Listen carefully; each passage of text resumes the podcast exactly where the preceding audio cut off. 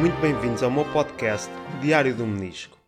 Hoje venho-vos falar sobre alimentação hospitalar. Meus amigos, se vocês forem ser operados, preparem-se para passar muita fome. No meu caso em particular, não foi o soro que meteu nas veias que me fez tirar a fome.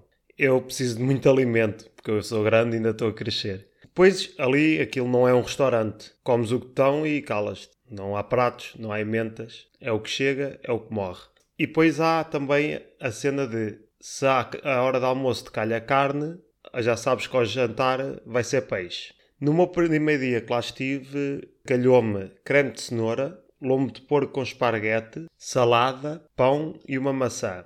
E eu digo-vos, sendo sincero com vocês, pão de 3 estrelas com pensão completa e por este preço não saíram nada mal. A cena da comida do hospital ser sem sal, que é um mito que costumam dizer, não é bem mito, mas para mim não eu não notei grande coisa porque eu também já estou habituado a comer a comida quase sem sal. Depois o jantar logo lá do primeiro dia adivinharam, foi peixe.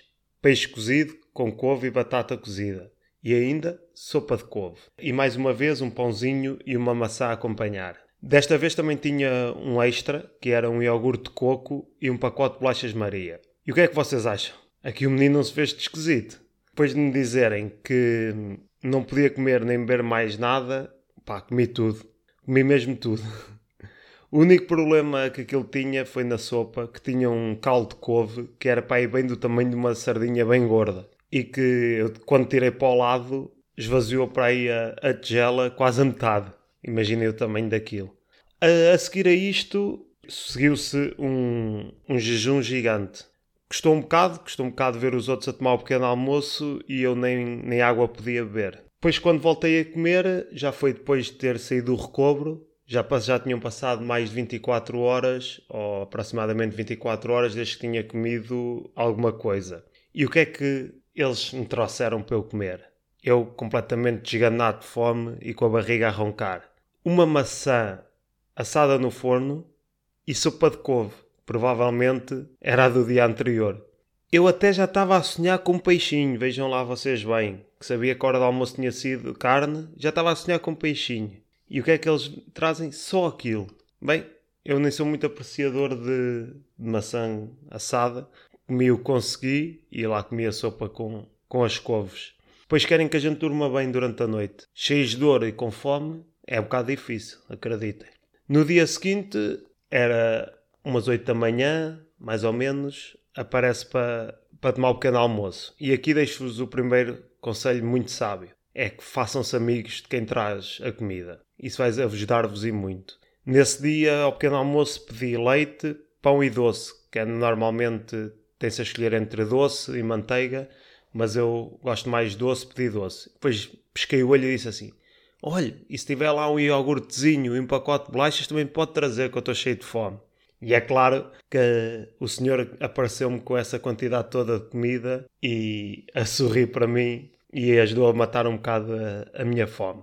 Uh, o almoço nesse dia, para além do normal pão e maçã, foi estrogonofe de arroz. E olhem, soube-me como a vida. Acreditem, fui o único que acabou o prato naquele quarto. Vejam lá, o lindo menino que eu sou. Uh, nessa noite, e já em casa, como ainda não estava bem recomposto disto tudo, da fome que passei lá, mandei vir umas pizzas da Domino's e a partir daí a minha fome acabou. Quanto à recuperação, sigo igual e sem alterações relevantes. Então cá vamos à notícia importante do dia. Neste caso, vou-vos falar sobre o navio Felicity Ace, que transportava milhares de carros e se afundou esta terça-feira depois de ter incendiado há cerca de duas semanas ao largo do Faial, nos Açores. Eh, nessa altura, obrigou à retirada de 22 tripulantes pela Marinha Portuguesa.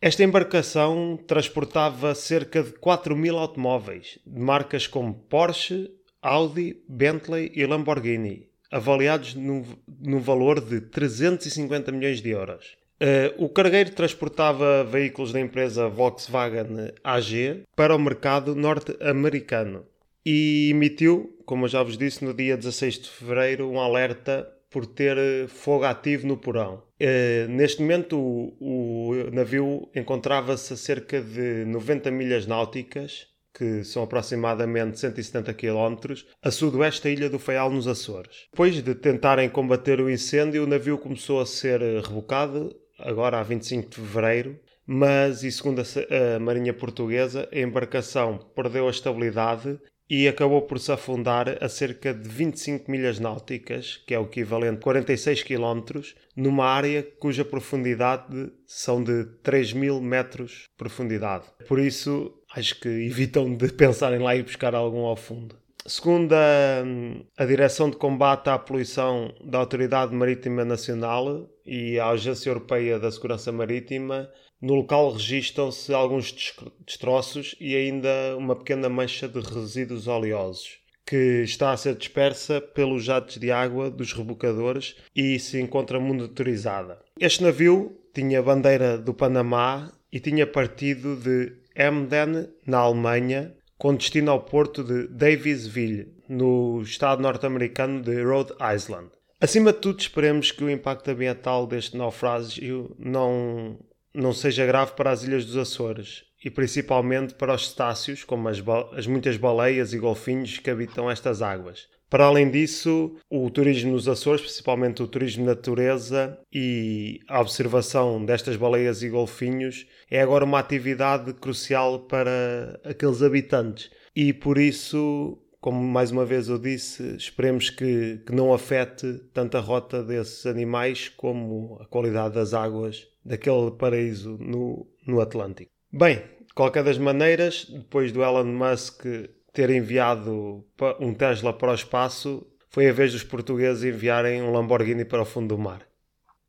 A notícia importante da manhã é sobre José António Afonso Rodrigues dos Santos, de 57 anos, nascido na província ultramarina de Moçambique, da Beira, a 1 de abril de 1964. Ele é jornalista, correspondente de guerra, professor universitário e ainda um escritor português. Ele atualmente apresenta o telejornal na RTP1 e com aquele pescar de olho já habitual. E em 2016 foi eleito o melhor escritor português por mais de 28 mil portugueses. Ele é escritor de livros como o Codex 632, que lançou em 2005, A Fórmula de Deus, de 2006 a Filha do Capitão, 2014, ou Mágico de Auschwitz, de 2020. E sendo assim, amanhã vai ser noticiado que José Rodrigues dos Santos vai lançar um novo livro. Ele aproveitou as pausas entre diretos e também as insónias que o barulho das bombas lhe causaram para escrever um novo livro. Este novo livro terá como título O Maquinista de Lviv e conta-nos a história de como um maquinista ucraniano se apaixonou por um, uma pica polaca e que, durante esta guerra, casaram na Eslováquia. Sendo assim, José Rodrigues dos Santos cumpre-nos o seu rácio de lançar cerca de 10 livros por ano. Até amanhã e que tudo corra bem.